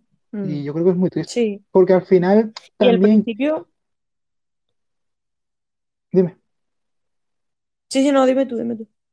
no, porque iba a decir que al final también esto mm, acarrea como consecuencia que si tú paras eh, de insistir en que no hagan eso, eh, contigo lo van a seguir haciendo. Y tú dices tú, a mí ya es que me da igual. Pero después hay otras personas más jóvenes a las que les va a lleg- van a volver a vivir lo mismo que viviste tú. Y a lo Sí. mejor si Puedes optar por explicarlo o mm, por, o, o por el lado de, de caer en una depresión o por el lado de, bueno, que, que es lo mismo, pero el otro extremo, que es el que yo hice, eh, que conmigo no se meta nadie porque te mato. Pero es vivir, mm, eh, el de la depresión es una locura. Yo, yo no he tenido depresión nunca, pero sí he visto gente con depresión por bullying y eso te marca la vida, mm, te deja una huella muy, muy profunda. Y el otro lado es igual de malo porque vives con una tensión constante de tener que aparentar ser una persona mm, dura o ser una persona que conmigo no te metas porque no sé qué, cuando yo realmente tampoco es que sea así, ¿sabes? Pero tienes que crearte esa armadura y, no y estar todo el rato pendiente de que no se te caiga ninguna pieza de la armadura y que no se vea lo que hay dentro, Y aun cuando ¿sabes? pasa Es la época, cansado. sigues, sigues ahí con secuelas, que es lo que dices tú de que Sí, desconfías, sí, que es consecuencia de eso. sí, sí. Vamos a poner el siguiente. bueno, que se me ha cortado. Que, que eso, que ya llega un punto en el que dices, "Mm, no puedo más y ya es que te la, te la suda todo ya, o sea, ya te da igual todo porque ya te han, te han jodido tanto hasta el punto que, que eso, que ya dejas de sentir, yo creo, o sea, a mí, vamos, yo en mi experiencia así ha sido. Y, y ya es cuando te revelas y dices, mira, es que ya me da igual porque no tengo ya nada que perder, porque ya mm, es que mm, me la suda lo que hagáis porque ya me habéis minado tanto que ya no tengo nada más que perder y me la resbala todo. Bueno, ¿Ves? parece que le habíamos Ese entendido el bien el concepto. Ujú. Pongo el siguiente. Es que al final lo que están Ah, minando es una parte muy importante de tu identidad y cuando sientes que literalmente tu persona está siendo anulada, que bueno, no sé si, bueno, sé que Ana sí ha visto eh, el cuento de la criada, que de hecho ella ha sido la que me la ha recomendado, pero es que en esa serie se ve muy, muy mm, visualmente todo, se ve cómo minan la moral de las personas, cómo te reducen a nada y al final es que no te queda otra que mm, decir, me la suda todo porque estás continuamente en un estado de alerta que tu cuerpo no puede aguantar. Claro, exactamente. Y además que tú, aunque tú pretendas ser algo que no eres, o sea, tú imagínate que tú, una persona, yo qué sé, te- ¿qué te digo? Transexual, ¿vale? Sí. Una chica trans. Eh, imagínate que acepta el bullying y dice, mira, pues no, me tengo que quedar siendo un chico. O sea, estar constantemente mm, siendo algo que no eres, te he puesto un ejemplo muy extremista, ¿vale? Porque eso es Sí, muy sí, no, doloroso. pero creo que es claro. Estar constante, tú no puedes cambiar lo que eres. No puedes. Es, mu- es, creo que es eh, la acción más dolorosa que existe en el mundo. Pretender mantener algo que no eres. Por agradar a los demás, por... Es muy cansado. Es, no, no- En fin. Además, hagas lo que hagas, o sea, tengas la nariz grande, las orejas tal, las ore- si, si, si te va, te, te van a hacer bullying, ¿sabes? Por Sí, cualquier siempre cosa. encuentran algo, siempre hay algo. No, Siempre hay algo para odiar, siempre hay un motivo para odiar. Y lo peor de todo que son cosas que dices tú, a ver, eh, que esto es así, que no lo puedo cambiar. Si me dices tú que me odias es porque soy una persona egoísta, vale, porque soy una persona egocéntrica, vale, pero que me odies porque tengo el pelo negro, que me odies porque tengo la nariz grande, que me odies porque me gusten las chicas o los chicos, ¿qué hago? Y, ta- y Claro. ¿qué hago? Y te lo planteas, ¿eh? Te planteas, te plan- yo me lo he planteado, yo, yo lo he Dices, ¿seré yo planteado el problema? dicho, claro, ¿se- ¿seré yo el problema? ¿Y si me esfuerzo a, que, a hacer esto así? Porque si me está diciendo todo el mundo que, que esto está mal, que no, voy, me voy a forzar, pero no puedes cambiar lo que eres. Al final, es que duele mucho eso, duele mucho. Yo conozco sí, gente, eh, eh, gente trans, historias de gente trans que ha muerto sin, sin poder, sea, s- sin aceptar lo que son. Entonces, muy fuerte, tío. es que claro, tener que plantearte que algo que es, que no has elegido tú, tener que plantearte a ver si eres tú el que está mal, O cuánta gente hay eh, ocultando su, su sexualidad, su orientación sexual. Sí, señores que aparecen que a los eh, 70 años dicen, "Mm, pues mira, la verdad, mm, soy gay. Pues la vida de sufrimiento que ha vivido esa persona, Amargado esa persona, bueno, amargado él, amargado su pareja y amargado su familia, porque quieras que no, al final Claro. eso genera Si tiene pareja, porque Claro, si tiene pareja, si ha llegado. Bueno, lo más triste es que si no tiene pareja, ya también se le tacha encima de, joder, qué raro que no tenga pareja. Mm. Y ese tipo de personas dicen, mira, prefiero tener pareja, aunque no sea lo que yo quiera, para que no me, no me tachen de raro. Y es, Mm. y es muy triste, porque al final te amargas Sí, tú, forma amargas parte de ese ejercicio, claro, a- forma parte de ese ejercicio de no aceptar lo que eres. y creas un bucle. Ya está. Pero mira, por lo menos ahora, ahora parece que vamos consiguiendo romper ese, eh, ese prejuicio de esconderte y decir, "Mm, no, no, yo soy hetero, yo soy hetero, yo no, yo no soy otra cosa, yo soy hetero, yo soy hetero. Ya si llega y dices, "Pues, voy a pensar, yo soy hetero. Yo creo que ese es el paso, el que la gente se siente y se lo cuestione. Que antes no lo hacían. Yo creo que el paso Sí, ya no solo, ya no solo la sexualidad, sino, sino muchas Sí, cosas. todo. Te- Este tema también abarca mucho a- al peso. a la gente gorda, las personas gordas. Mm, La- los trastornos alimenticios, mm, abarca muchas cosas. Las personas con Abarca eh, minusvalías o con... a las personas eh, que son muy delgadas, que también, eh, que solo se habla de las Sí, personas gordas, pero también hay mucha gente que se obsesiona y piensa, sí, estoy muy delgado, es que sí, sí. Yo tengo un conocido en la consiguen. universidad que sí. Sí, sí, sí. Sí, sí. Y al final, y al final todo es eh, nosotros, eh, eso, el tema del bullying de, de pequeños nos martirizan con eso tanto que al final tú mismo mm, te lo metes en la cabeza y no te lo quitas.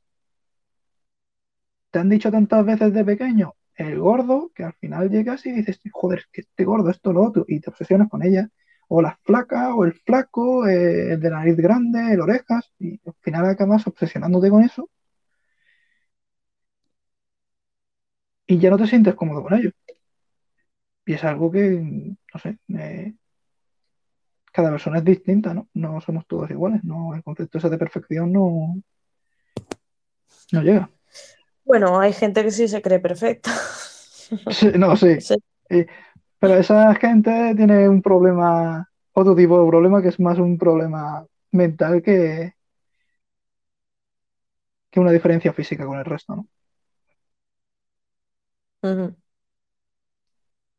Entonces, llegas bachillerato, no encuentras tu sitio, pero terminas bachiller- bachillerato y ¿cuál es el siguiente paso? Pues en primero de bachillerato yo, bueno, finales de, finales de primero, sí, finales de primero de bachillerato, yo tengo mi primera pareja Sí. que mm, nunca, nu- nunca, nunca cuento esa historia porque fue un poco fallida, pero fue mi primera pareja y ella era de Jerez, era muy mayor, era bastante mayor que yo, se llama Soraya. Y yo pues tengo una relación de unos meses con esta chica. Y yo Ujú. estaba, pues imagínate, mm, pierdes la virginidad, tal, no sé qué, descubres tu sexualidad bastante mayor, ¿eh? Te hablo. Y bastante mayor para lo que mis amigas, el tiempo en el que mis amigas habían descubierto todo eso. Claro. Mis amigas heterosexuales, me refiero. Y ya después me he hecho, o sea, lo, terminé con esa chica y conocí a, con la, a la chica con la que me llevé seis años, que prácticamente he crecido con ella. Y yo mm, ahí tuve mi época más rebelde, de decir, en el tema de la homosexualidad, de decir, esto es lo que soy, no voy a volver a pasar vergüenza y aquel que me diga algo a mí o a mi pareja, me lo como. O sea, me lo como con patatas. Y yo iba por el instituto, eh, yo, yo era, chulísima, iba con, con mi pareja de la mano, nadie me decía nada. mm, Ahí fue ya el momento de como eh, romper, ¿sabes? De aceptarme, de decir, esto es lo que soy, y si soy un bicho raro me da igual. Si soy un extraterrestre, me da exactamente igual, ¿sabes? Y ser feliz. Lo que Mm, quiero es ser feliz y estar tranquila, que me dejen tranquila. Y, y ahí ya se, se cambiaron las tornas. claro. ¿Tú crees que ese, ese cambio de yo quiero ser feliz y ya el resto me da igual, me como a quien venga, es Ujú. con, a partir del tener pareja? Hombre, mm, no es a partir de tener pareja, pero sí que tuvo bastante que, que ver porque tenía una persona a mi lado que me apoyaba, Claro, que era como yo, da... claro, y que me apoyaba. Y además, mm, esta chica es un encanto, ¿sabes? O sea que, no sé, que sí, sí.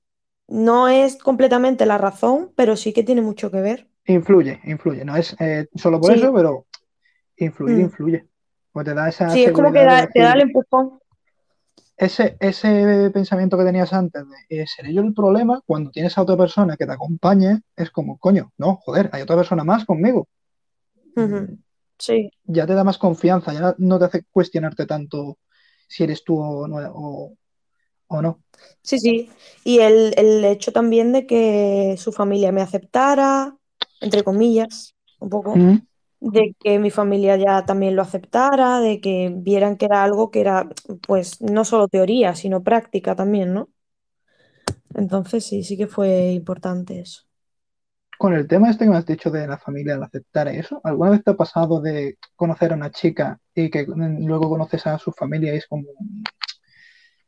no me siento que aquí me miren bien? Solo una vez. Y en ese caso, ¿qué Solo una vez Porque claro, frustra, es muy frustrante.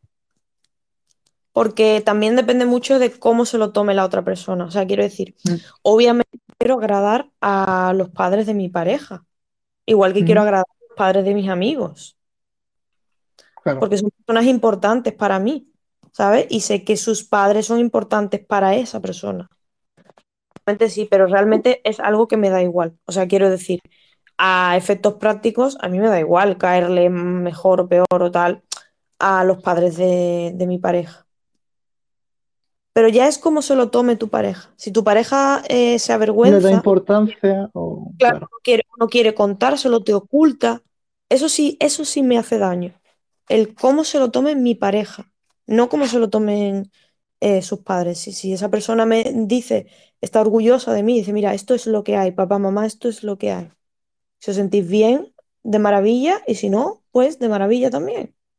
¿Sabes? Esa persona Mm, pues está aceptando eh, la relación que tiene conmigo. Ahora, si se avergüenza y te esconde y no se los quiere contar y te pone excusas todo el tiempo, eso es muy doloroso, porque es abrir otra vez la mochila llena de ladrillos de todo el bullying que has vivido antes y otra vez volver a ponerte la máscara de soy un bicho raro. Y si fuera un tío, mm, me no habría problema. Exactamente. Mm. Si tuviera algo colgando entre mis piernas, no habría problema. Y esto de- desde un punto de vista frío, pensando de frío, de forma fría, dices, coño, si te pasa eso, dices, mira, a tomar por culo y te quedas. Pero claro, si la Mm. otra persona te gusta, eh, el a tomar por culo y te quedas no sirve. Es que dices, Claro, y la otra me estás persona no te haciendo daño, pero es dice que te quiero. esto de ti. No, no te dice eso. Es más sutil. Son Mm, gestos de no vamos por esa calle que están mis padres. No me des la mano que nos pueden ver.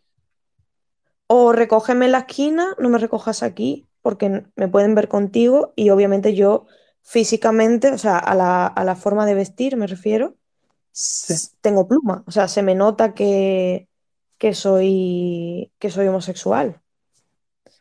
Después a la hora de hablar,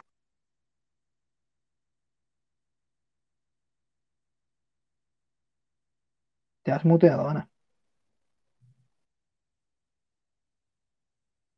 Hemos perdido a Ana. Tiempo publicitario. Bueno, Ana, hola, creo que se ha cortado. te has muteado. Ya sí me escuchas, ¿no? Sí, ahora sí. Vale. Íbamos en eh, eso, tu pareja, mm, pues eh, evita, evita presentarte de forma oficial y orgullosa como que eres su pareja. Es en lo que estamos hablando. Y al final, pues, como dices, es una puñetera mierda porque piensas, coño, si fuera un tío, eh, a ti te daría igual. Y al final, pues, lo que dices, vuelve a aparecer la mochilita y, y es una mierda. Y son cosas que mm, yo, por ejemplo, como persona hombre hetero, yo esto no lo vivo. Y me parece importante conocer este tipo de cosas. El hecho de, joder, mm, A para mí la mí verdad tu forma, dime, sí, sí, que a mí, a mí me pasa lo que tú dices, me pasa con, con, con la gente trans. Mm, Eh, me encanta escuchar historias, o sea, me encanta, a ver, no quiero que nadie lo pase mal, pero que me, me gusta escuchar historias. eh, o, el tema del poliamor, también me gusta escuchar muchas historias porque es algo que yo realmente no he vivido. Y, y creo que es algo con lo que hay que empatizar mucho y que hay que, que luchar porque, porque eso no siga siendo un problema. Entonces, Es lo que mismo eh, que a ti te pasa, lo mismo que has dicho tú, pero en, en otros, en, en otro tipo de, de perspectiva. claro, es, eh, es que al final esto es lo que te enriquece, lo que te hace conseguir tener más experiencia. Es como la imagen esta que se ve dos personas, uno viendo el 9 y el otro el 6. Hmm, Eh, si hablan entre ellos, ganan más información al ver que, joder, mira, pues sí, sí, es 6 y 9. Yo hablo contigo y veo cómo es el mundo desde, el- desde tu punto de vista. Y voy hablando con el resto de personas, que básicamente para esto es el tema, eh, el, el crear las curiosidades de Galván es para esto, para ver el mundo desde, la, desde el punto de vista de otras, de otras personas. Porque al final yo, pues, me quedo en lo mío, en lo que yo veo. Pero a lo mejor llegas tú y dices, pues mira, eh, de pequeña me pasó tal cosa, tuve cáncer, me pasó esto, y me cuentas la experiencia desde el punto de vista de una niña pequeña que está allí y para ella es algo normal el ver al resto de niños eh, rapados como ella. Sí, eh, llegar, es eso. es, es muy interesante. A mí, a mí al menos me gusta mucho escuchar pues diferentes historias porque yo no, a lo mejor ni las he vivido ni las voy a vivir nunca. Bueno, no, vida solo tienes una, así que no vas a poder vivir más de una cosa. Si el resto de gente te puede ayudar a compartirte lo que han vivido, pues te ahorras tiempo, ¿no? Hmm. Nos hemos quedado en eh, bachillerato, te echas novia, que duras con ella durante seis años, pero tras bachillerato eh, vas a la universidad, No, yo terminé bachillerato, eh, hice un ciclo superior de informática, Mm, después estuve en Sevilla unos meses viviendo, sí, buscando trabajo y como no encontraba, volví y me metí en otro ciclo. Y era una clase llena de chicos, era un ciclo de telecomunicaciones. sí. Y era una clase llena de chicos, mm, yo me aburría mucho, los profesores eran súper machistas conmigo, constantemente preguntándome pues si yo me iba a echar novio, si me gustaba algún chico de la clase, que no sé qué. Y yo le decía que me gustaban las chicas, pero nada, pero eso se te pasará y no sé qué. Y yo estaba muy mal. Hasta que vino una profe que era sustituta de un, un profesor que se puso enfermo y me dijo, Ana, vete de aquí, métete en la carrera, porque para mí la carrera era como ni de broma. Y me convenció y di el paso y ya pues estudié. Yo entré en la carrera con 23 años. Entré bastante mayor, pero bueno, mm, no sé, Nunca tampoco es tarde. me... Yo creo que nunca es tarde para empezar. Exacto, exacto. Y bueno, eso fue un poco el recorrido. Entonces, la, vamos por, por partes, lo que has dicho. Eh, Ujú. el coger y decir como más o menos lo que has contado, el coger y decir me voy a meter en informática, ¿a qué viene? ¿Fue por decir, mira, me apunto aquí y voy a probar? ¿O tú ya decías, mira, a mí esto me gusta porque he hecho tal cosa o he vivido tal experiencia y yo quiero apuntarme a esto y quiero, quiero saber más sobre esto?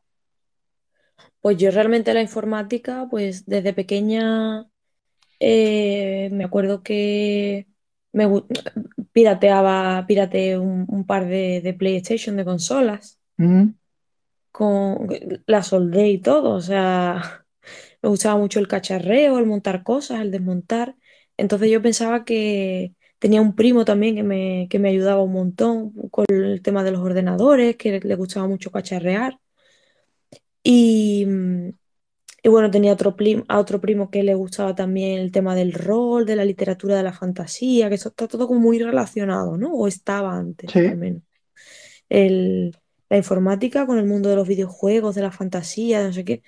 Y yo, mm, o sea, yo pensaba que la informática era pues el tema de cacharreos, de hardware. Y dije, bueno, pues tiro por aquí, porque esto me gusta. Yo, yo iba a hacer, eh, yo estaba entre psicología, Sí, audiovisuales en Sevilla o informática. Pero claro, la carrera de informática era como, uff, una ingeniería, una carrera, ni de coña, ni de broma. Y claro, me metí en el superior y yo al principio lo pasé súper mal porque eso era algo que yo no, yo no sabía que era eso. Para, yo llegaba allí y para mí era chino. Yo no entendía nada. Y yo claro. recuerdo que le decía a mi madre, esto no es para mí, yo lo voy a dejar, yo no sé qué. Y al final, pum, pum, soy muy cabezona, me puse, me puse, me puse, me puse. Y bueno, y aquí estoy. Y aquí está, señores, aquí está. Está, y está muy bien. Aquí estamos. El, Porque a ti te aquí he conocido estamos. gracias a eso. Ah, Elegiste el buen camino. Sí. El, entras, me has dicho que entraste en el ciclo y que los profesores te decían que tú que, que ha- hacías ahí.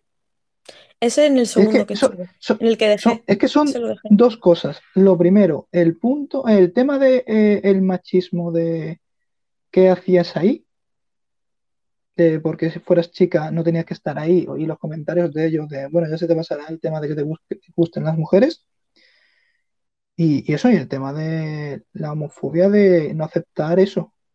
Mi pregunta es, ¿en el ciclo eh, continuabas viendo esos, el tema de la homofobia? Bueno, Sí, la homofobia, seguías, es decir, daba igual que, porque ya en el ciclo eran personas más, más mayores, sí, bueno, aún ni con es, sí, no y ni, todos. ni aún con esas.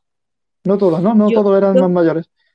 eh, eh, en el, en el ciclo, en los ciclos, porque fue en los Sí, dos, los más en el ciclos, primero, más en el primero que en el segundo. En el segundo era más, sí, no sé qué tal, como mm, más bromas de los profesores, ¿no? Pero en el sí. primero, eh, y, a, y a lo largo de, de muchos años, lo que me ha pasado es homofobia en el sentido de tener amigos y decir, eh, joder, es mi amigo tal, no sé qué, y al tiempo, es que me gustas. ¿Sabes? Como, ya, pero es que mm, ya sabes que me gustan las chicas desde el momento uno. O sea, obviamente que me gusten las chicas no hace que otra persona, que a una, un chico hetero no le pueda A otra gustar. persona de, claro, pues eso Pero claro, cuando ya es un patrón constantemente que se acerca- acercan a ti y siempre pasa lo mismo, es como, tío, y, y he escuchado comentarios, no te sé decir ahora exactamente, porque no estoy cansada además y no, en la memoria no, no lo tengo, las palabras exactas, pero sí el concepto de, vale, sí, sí, te gustan las chicas, pero es porque no has conocido un buen, un buen hombre, ¿sabes? Porque tienes una especie de trauma que yo voy a, cuira- a, a- a curar y que este pene va a curar. Y es como, mm, ¿sabes? Es- eso, eso es lo que he Sí, vivido en el... como eh, tú tranquila, eh, como- ese problema que tienes eh, te lo Sí, sí, sí, sí, como, eres, eres lesbiana, sí, sí, lo que tú quieras, tú te lías con las chicas que tú quieras, no, no hay problema, pero también los chicos también te gustan. Lo que pasa es que hasta que no he llegado yo, no lo has descubierto. tú no lo sabes, ¿no? Claro, tú no lo sabías. Sí, tú. Y es como, no sé, eso es lo, eso fue prácticamente, sí, en, en Eso, ya, eso ya un, con gente más adulta. eso es un coñazo, ¿no? Ya, si bueno, al final acaban todos iguales, dices, sí. pues mira, pues empieza a pasar más de... Por eso muchas veces me he planteado si la amistad entre un chico y una chica es posible. Sé que suena un poco tópico, ¿no? De un chico y una chica nunca pueden ser amigos. Pero sí, sí que me, me lo he planteado a raíz de eso. Sí, lo que pasa es que eso es un tema muy largo. Yo Sí, entraba, ¿eh? Lo, lo dejamos, yo dejaba el tema de ese de un chico y una chica pueden ser amigos y lo dejamos para otro programa. No sé si lo ves perfecto. bien. Porque yo lo Lo veo un perfecto. tema muy largo y, y que merece la pena entrar y comentarlo porque entramos que si el tema físico, que si las hormonas, que si esto, lo otro, que si la sociedad y tenemos ahí Mm, para hablar mucho rato. sí, Así que lo dejamos para otro programa y lo hablamos en otro programa, que va a estar muy bien. En- Seguimos con el tema este, que es el de la clase. Y claro, tú eres, lo que has dicho, eras una en la clase con un montón de tíos, solo estabas tú y alguna persona más, ¿no? Porque en el mundo de la informática el porcentaje de hombres es mayor que el de las mujeres. Sí, eso siempre ha sido así.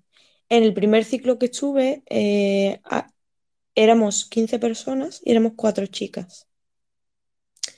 Ahí la verdad que no, salvo lo que he contado de estas personas que se te acercan como con la intención de Sí, curarte. Estoy, estoy haciendo el símbolo del- de las comillas, de sí. curarte tu homosexualidad.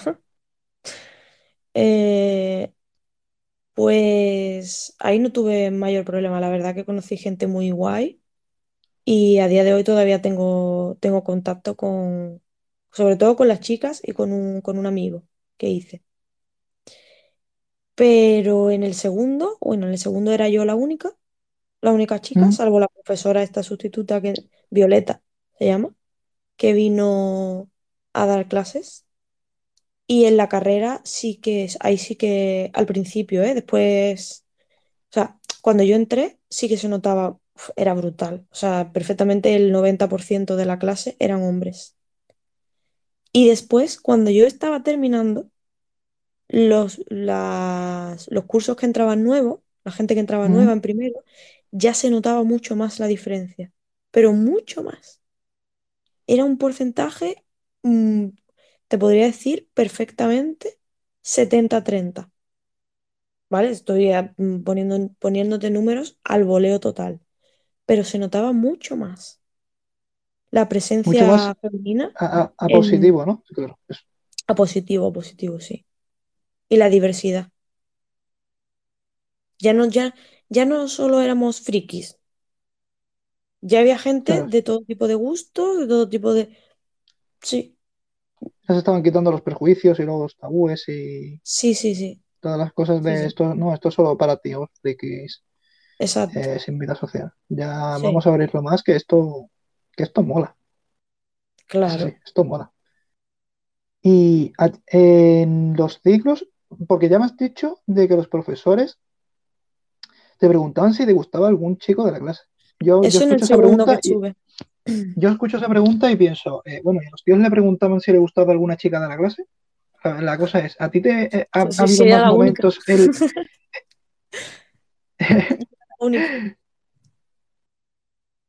aparte de eso, había algún momento más en los que tú dijeras, eh, me están tratando distinto por ser chica? Y no lo entiendo, no le veo ningún sentido. No me, no me daban las herramientas cuando hacíamos las actividades prácticas. Esto es real.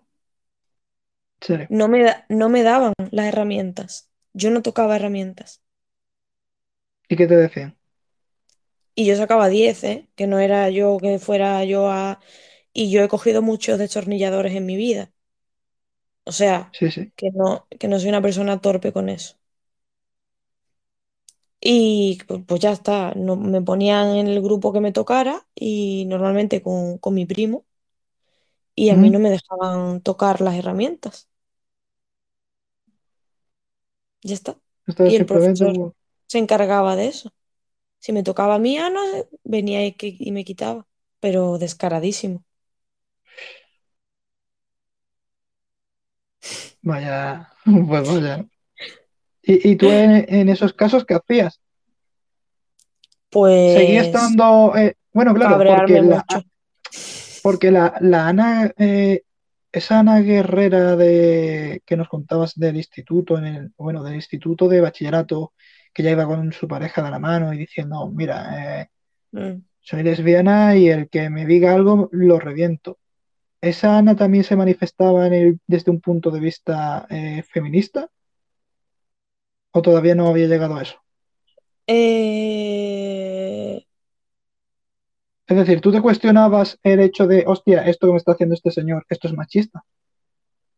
sí, sí, por supuesto. Era completamente consciente de que, de que eso no estaba bien. Sí, sí, sí que me enfrentaba a profesores, sí. Eh, en la universidad más.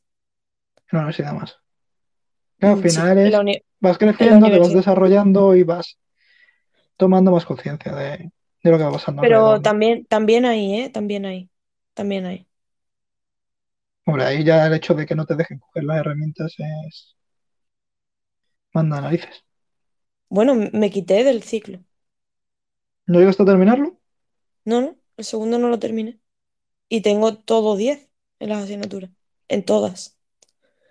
Claro, te quitaste del ciclo y dijiste, mira, yo me voy a la universidad que voy a aprovechar Yo, más el tiempo y dejo de aguantar eran, a esta gente, ¿no? Eran, ¿cuánto es? Seis horas, ¿no? Son los ciclos, que no me acuerdo. Creo que sí que son. Eran Eh, seis sí, horas al sí. día, eran seis horas al día que eran una tortura. De hecho, yo recuerdo que mm, ahí me saqué el carnet del coche de conducir y empecé Sí, a ir a, a Cádiz, pues, mm, en coche. Y una de las veces el parking era mm, enano y coincidía con uno de los profesores. Y me vio sacar el coche, yo qué sé, no sé qué me pasó, que se me olvidaron las luces, yo no, yo no sé qué pasó, ¿sabes? Que estaba yo haciendo como la maniobra más lenta. Y yo conduzco bastante bien. Sí, yo te he visto conducir, conduces muy bien. Sí, sí, yo conduzco, mm, considero que conduzco muy bien. Y me gustan, yo he participado en carreras de estas de rally, de no sé qué, tal, y a mí me gusta mucho. Y creo que conduzco bien. Pues el tío me hizo un comentario de, mm, como estás tardando tanto, mujer, mujer tenías que ser. ¿Sabes? Era, eran muchas cosas, era ya hasta fuera del instituto. ¿Sabes? Me lo estaba cruzando en un aparcamiento, era como, déjeme en paz, por favor. Suficiente tengo con aguantarle las seis horas, ¿eh? Con esa cara que tiene usted de amargado, como para que encima aquí en el aparcamiento también me diga usted algo yéndome para mi casa. Yo estaba amargada, ahí estaba muy amargada. Era constantemente echarme para abajo y era todo envidia lo que tenía ese señor, era envidia asquerosa. Y vino esta mujer y me cogió y me dijo, vete de aquí. Mi profesora me dijo, vete de aquí. Es que muy fuerte, ¿eh? Pero bueno, Pues sí, después a los años la vi, porque ella es de un pueblo de Sevilla, y la vi por allí por mi universidad, por la zona universitaria de, de Sevilla, y por, por una de las zonas, hay varias. Y, la, y, me quedé, Violeta, Ana, y se acordaba de mí, nos dimos un abrazo, estuvimos charlando, me emocioné, o sea, fue como, gracias a ti, estoy aquí. Me has sacado de, del cubo de la basura, por así decirlo. Me has, me has librado de una tortura, de pasar otro año amargadísimo. Sí, sí, sí. Te fuiste a Sevilla. Bueno, te fuiste primero a Sevilla eh, después de terminar el primer ciclo para intentar buscar trabajo. Volviste para hacer el segundo, no lo terminaste, y te volviste a ir para, para la universidad, ¿no? Sí. Cuando te vas por primera vez, ¿cómo llevas el, el independizarte? ¿Te costó? ¿Lo llevaste bien? En plan, llegaste mira, lo tengo todo bajo control. Mm, Yo O, era... pues mira, eh, al, al segundo mes tenía ahí eh, una liada en casa que flipas. Mm, Yo lo llevé muy bien porque mm, me han enseñado, me han dado muy buena educación en casa, me han enseñado a hacer de todo, a sacarme las castañas del fuego, tanto mi padre como mi madre, de diferentes formas, pero complementarias. Entonces, en el sentido de supervivencia, yo no tuve problema. O sea, yo me fui allí sabiendo poner una lavadora, cocinar, hacerme la compra, todo, apañarme, no sé qué, encontrar el sitio, encontrar tal. Pero cuando yo vi que no encontraba trabajo, porque yo tampoco estaba buscando, yo, me fui por una pareja que tuve y estuve tres meses allí y bueno, ella tenía su casa con su hermana y yo vivía en, en mi casa, vivíamos cerca. Y yo me fui para buscar trabajo, pero en verdad me fui para... A mí siempre me ha movido mucho el tema de las relaciones. mm, yo creo que, que viene también eh, relacionado con el tema del bullying. ¿Sabes? Como, como esto que me has preguntado, es- estoy, cayendo ahora en esto que te estoy diciendo. Me has preguntado, ¿tu pareja no, no fue como algo que te empujó a aceptarlo más? ¿A salir de ahí? Yo como sí. Y quizás por eso tengo ese, he tenido esa dependencia emocional, ¿no? Ese arraigo de... Han significado mucho las parejas para mí. Mm. Entonces, mm, realmente yo me fui por ella. Y cuando vi que no encontraba trabajo y que tampoco estaba buscándolo yo muy activamente, y me vi un poco ahí estancada en, en mi vida profesional, en mi vida en general, personal, en todo, mm, me- mm, eso, ese tiempo pues me, me- perdí un poco. Y ya cuando vine aquí dije, venga, voy a seguir estudiando. Y me encontré con, con esta historia de este ciclo que, te contaba. percal, pues eso te ya hunde fue, más. sí, fue una época de, de hacia abajo y ya después la universidad ya fue, ya fue hacia Todo arriba. hacia arriba. Y te la sacaste en Y cuatro años, ¿no? en tres años y medio la En saqué. tres años y medio. Mm, Te la sacaste muy rápido, te la sacaste en tiempo. Que poca Sí, gente puede decir eso. Sí que también fue la eh, presión Violeta, de Violeta. Violeta Acertó. sí. Dijo, Bella Puerta Violeta, que Violeta, Violeta acertó. Violeta, si nos oyes, te queremos. Y, y también fue la presión de, de que me ibas a hacer. ¿Cómo? Porque te he dicho, eh, lo sacaste en tres años y medio, fue muy bien, no sé qué, no sé cuánto, y me has dicho tú sí, pero también me lo saqué en, en tres años y medio porque tenía la presión de, Ah, de económica. claro, cuando es más difícil estar por tema económico, pues te esfuerzas más. Quieras que no te esfuerzas más. Porque si sabes que eh, o lo hago ahora o el año que viene no voy a poder volver a estar aquí porque no tengo cómo pagarlo, te sientas más a estudiar, te lo tomas más en serio, ¿no? Sí. En ningún momento de estando, estando allí se te fue de las manos. El- me refiero a cuando digo se te fue de las manos de decir, eh, hostia, que yo estoy aquí demasiado relajado. En realidad debería darle un poquito más fuerte. ¿En ningún momento o siempre te fue bien en la universidad? Al principio me pasó eso. Yo llegué y yo decía, "Mm, bueno, yo voy a ir a la clase, yo voy a ir a clase, voy a escuchar y yo con lo que escuche y aprenda en clase me saco los exámenes. Y eso fue una gran mentira que yo me monté. De hecho, mi primer examen en la universidad fue un cero. Yo no había sacado un cero en mi vida. Claro, pasas del ciclo de todo 10 a llegar a la universidad y toma, zasca. Y Mira, te quitas del claro, 1 del 10. bueno, en el, en el primer ciclo que hice no, no tuve todo 10. Fue bastante No, en el difícil. segundo, en el segundo, pero en En el el primer año sí, del segundo, pero, ¿no? pero claro, en el segundo sí, pero en el primero fue, fue bastante duro, ¿eh? El de informática fue muy duro. Pero es que la Arrancabas carrera, también. es que la carrera, el primer año, mm, al menos en la pública, no sé en la privada cómo funcionará, pero son asignaturas para que tú de verdad mm, te quedes si te gusta. Sabes, mucha Claro, la- la- matemática, mucha so- física. para hacer criba. Claro, y yo tampoco tenía base, porque yo hice el bachillerato de sociales. Yo no tenía base de matemáticas ni de física. Y Mm, fue muy frustrante ese primer año. Pero ya después no, ya después era como... yo, yo siempre he priorizado mucho mi carrera. Incluso antes que el tema de las parejas y todo, siempre he priorizado mucho mi, mi carrera, porque sabía que era mi futuro, ¿sabes? Y, y era algo que me había costado tanto aceptar que, que bueno, ya que lo había aceptado, era como, vámonos con esto mm, hasta el infinito y más allá. Claro. Y el, cuando me has dicho antes del primer, el primer ciclo que hiciste, cuando entraste te dio ese miedo, yo también he sentido ese miedo en el que entras y dices, "Mm, ¿qué hago aquí? Me he equivocado, no tengo ni puta idea de nada, mm, ¿qué hago aquí? Ujú. Y, y te asustas. Bueno, yo Mm. creo que casi todo el mundo ha vivido eso en algún momento. ¿También lo viviste en la universidad cuando entraste? Sí, sí, sí, sí, sí, sí. Cuando te Ese, ves ese allí momento, que a los profesores no les importas, o sea, hay tantos alumnos que tú al profesor no sabes ni cómo te llamas. bueno, tú eres eh, Y el alumno 00007. claro, y te ves en otra ciudad, te ves conociendo a gente nueva, tú mayor, porque la, la gente, la mayoría de gente de mi clase eran 18, 19, ¿sabes? Mm, Y bueno, sí, pero yo es una experiencia que recomiendo absolutamente a todo el mundo. Creo que es muy necesario vivir la experiencia de estudiar una carrera o un ciclo superior fuera de, de tu ciudad. Aunque sea a- en Sevilla, que está a una hora y media. Claro, es eh, sea eh, estudiar o sea irte a trabajar fuera también, porque en Es, realidad el es concepto también, es también. eh, s- salir, Sí, el sí. experimentar Salir del fuera. nido.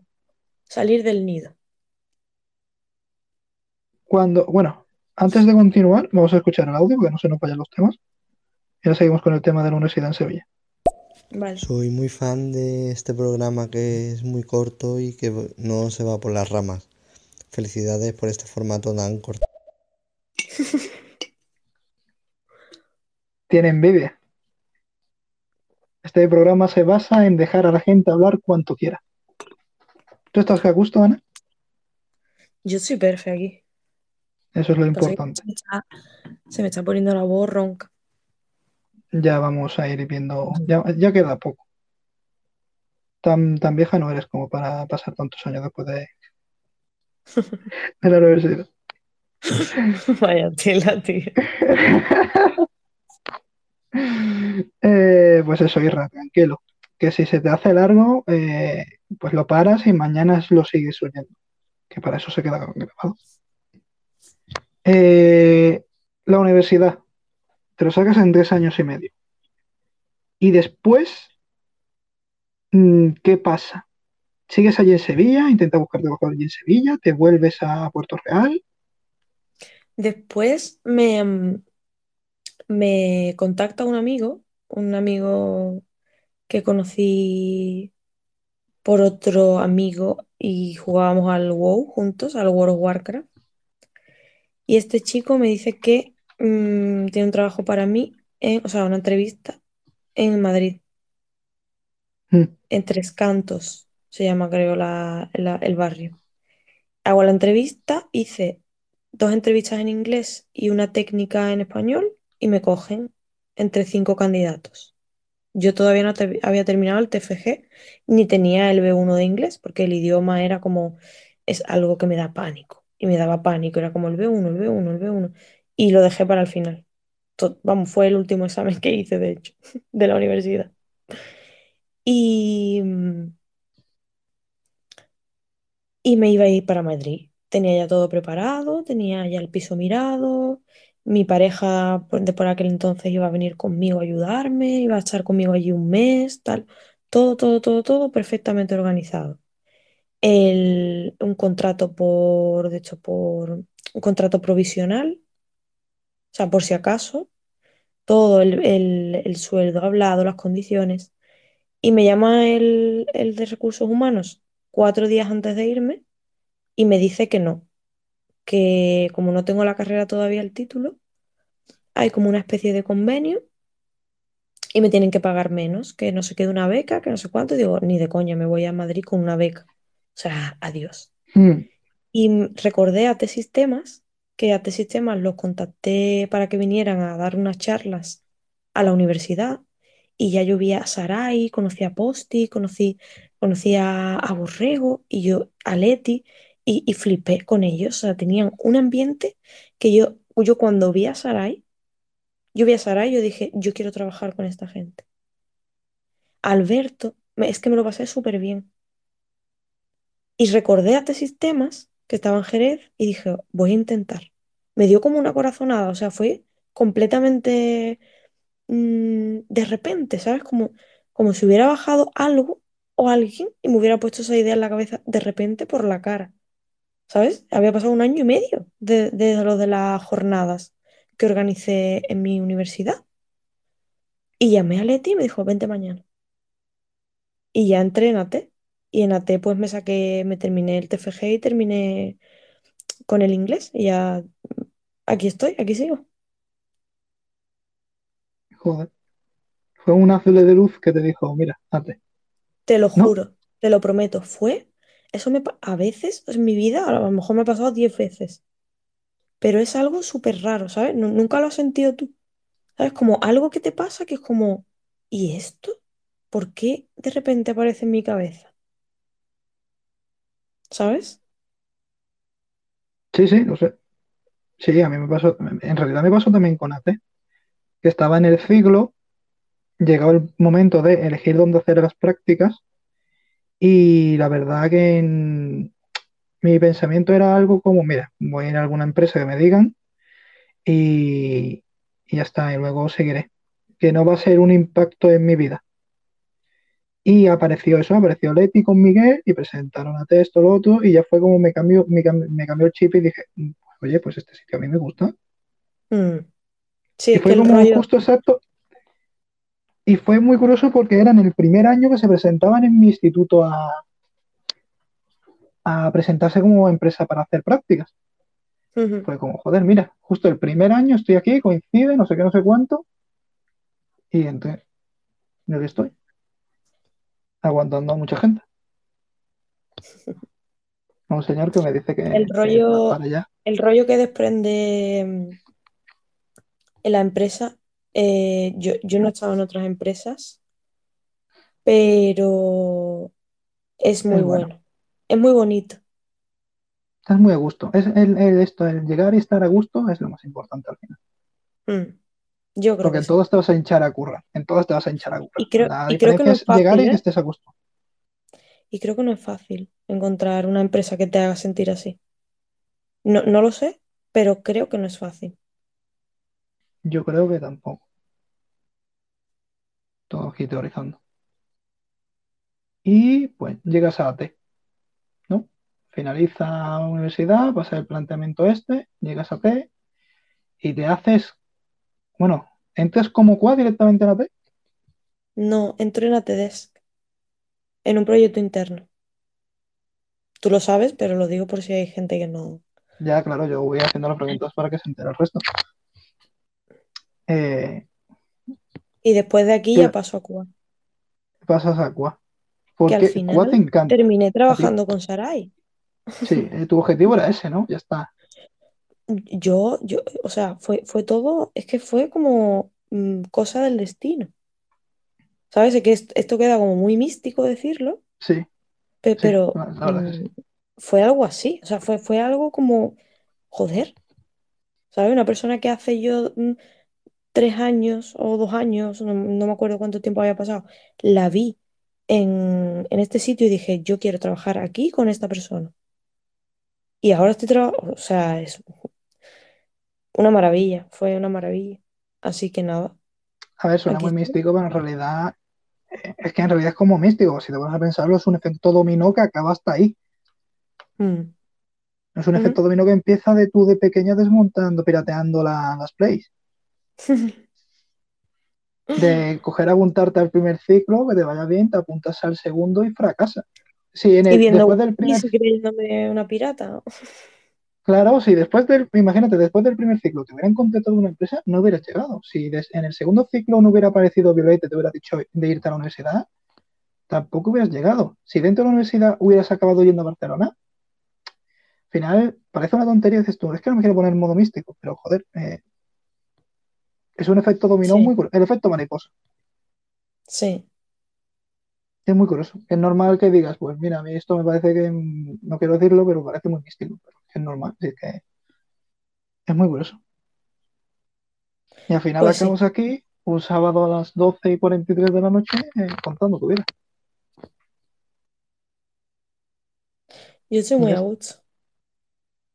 Y yo, Pero bueno, el... Claro, ya hemos llegado a la actualidad.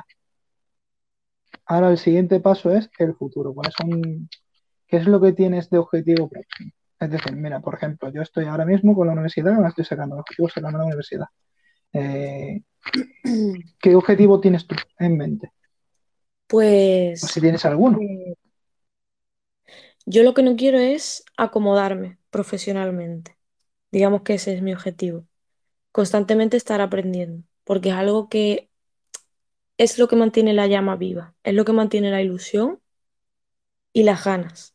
Yo en el momento que dejo de aprender, que me acomodo, que es todo igual, eh, me vengo Te abajo. aburres. Y Claro, te aburres. es algo muy curioso, porque yo soy una persona muy rutinaria en mi vida en general. Mm, Me gusta la rutina, disfruto con la rutina, con la organización y con la planificación. pero tengo que estar constantemente con nuevas, nuevos retos, nuevas emociones, manteniendo mi rutina, pero como abriéndola un poco, ¿no? Expandiendo ese, ese, ese círculo, ¿no?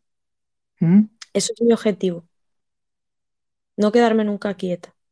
Y a nivel geográfico, pues la verdad que tengo un objetivo en mente y, y como dice mi madre, mi madre siempre me dice, Ana, es que tú eres de idea fija. Me dice, eres una persona de idea fija, que donde pones la mira, ahí que vas. Y lo consigues, ¿sabes? Porque te apasiona realmente donde pones el ojo. Y me quiero mudar, y me quiero mudar a Bilbao, al País Vasco, al- a Barcelona, me, me quiero ir al norte. Entonces yo creo que este año mm, voy a dar ese paso, porque ha ocurrido. Llevo muchos años, eh, pensándolo. Llevo muchos años pensando en que me quiero mudar. A Madrid sé que no, pero que me quiero mudar al norte. Y este año, pues, eh, recientemente está sucediendo un acontecimiento que es una de esas cosas que parece el destino. Es como, no el destino, pero que hay algo que te está diciendo, ah, mira, pues toma, ¿sabes? Entonces, Claro, so- mm, quiero, son quiero las seguir. fichas de dominó que van cayendo, ¿no? Y Exactamente, va, quiero seguir, va- quiero seguir, quiero seguir ese hilo porque creo que, que me va a llevar a, a buen sitio. Y si no, pues, si no me lleva a buen sitio, seguramente que, que- que aprendo. Claro, si no te Y en lleva a buen algo sitio, creo. pues experiencia. Experiencia sí, dentro de un año volvemos a preguntarte y nos cuentas la experiencia. pues eso, Pues, más. pues yo creo que por ahora lo dejaría aquí. Yo he estado muy bien, no sé si has estado tú también muy bien. Yo he ¿Cómo te has estado súper a gusto. Como cada vez que hablamos tú y yo. Normal, mucho tiempo hablando ya. Y como te he dicho, otro día volvemos a, a hacer la, la llamada y hablamos de, de otros temas, que se ha quedado el tema de, se ha quedado un tema, ya no me acuerdo qué tema era, obviamente. Pero era un tema muy interesante. Ah, el de los amigos. Si un Sí, hombre y una si una mujer pueden chica y un ser chico amigos. pueden ser amigos. Un tema muy extenso y lo hablaremos en otro día. Y yo con esto finalizaría. Si te Pues parece un bien, placer. Claro que sí. igualmente. Yo Buenas noches. Gabón, Buenas noches. como se dice en euskera. Gabón, pues nos despedimos en Gabón. euskera. Gabón, Adiós. adiós.